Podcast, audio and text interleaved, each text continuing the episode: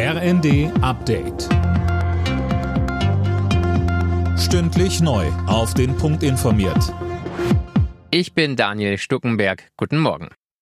Die DFB-Frauen haben es geschafft. Sie stehen im Endspiel der Fußball-EM. In einer starken Halbfinalpartie bezwang die deutsche Mannschaft am Abend Frankreich mit 2 zu 1. Alexandra Popp schoss beide Tore für Deutschland.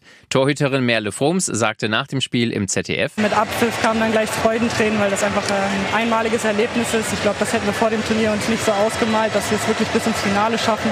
Und es ist einfach ein unglaubliches Gefühl jetzt. Das EM-Finale steigt am Sonntag im Wembley-Stadion, geht es dann gegen England. Nachdem es die Fußballfrauen ins EM-Finale geschafft haben, gibt's von überall her Glückwünsche.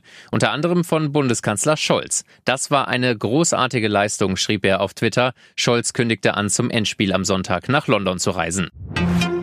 Die Lufthansa will heute wieder zum Normalbetrieb zurückkehren. In den frühen Morgenstunden ist der Warnstreik des Bodenpersonals zu Ende gegangen.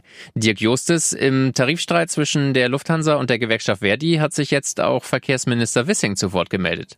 Ja, richtig. Er rief beide Seiten zu einer raschen Einigung auf. Der Flugverkehr habe bereits genug Probleme. Außerdem sollten Verdi und die Lufthansa an die Reisenden denken und ihren Streit nicht auf deren Rücken austragen, so Wissing in der Bild.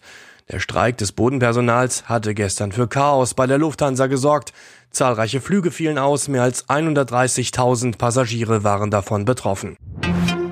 Die US-Notenbank Fed hat den Leitzins noch einmal kräftig angehoben, und zwar um 0,75 Prozentpunkte. Er liegt jetzt zwischen 2,25 und 2,5 Prozent. Die Leitzinserhöhung soll dafür sorgen, dass die Menschen wieder etwas weniger Geld ausgeben und dadurch die Preise sinken. Alle Nachrichten auf rnd.de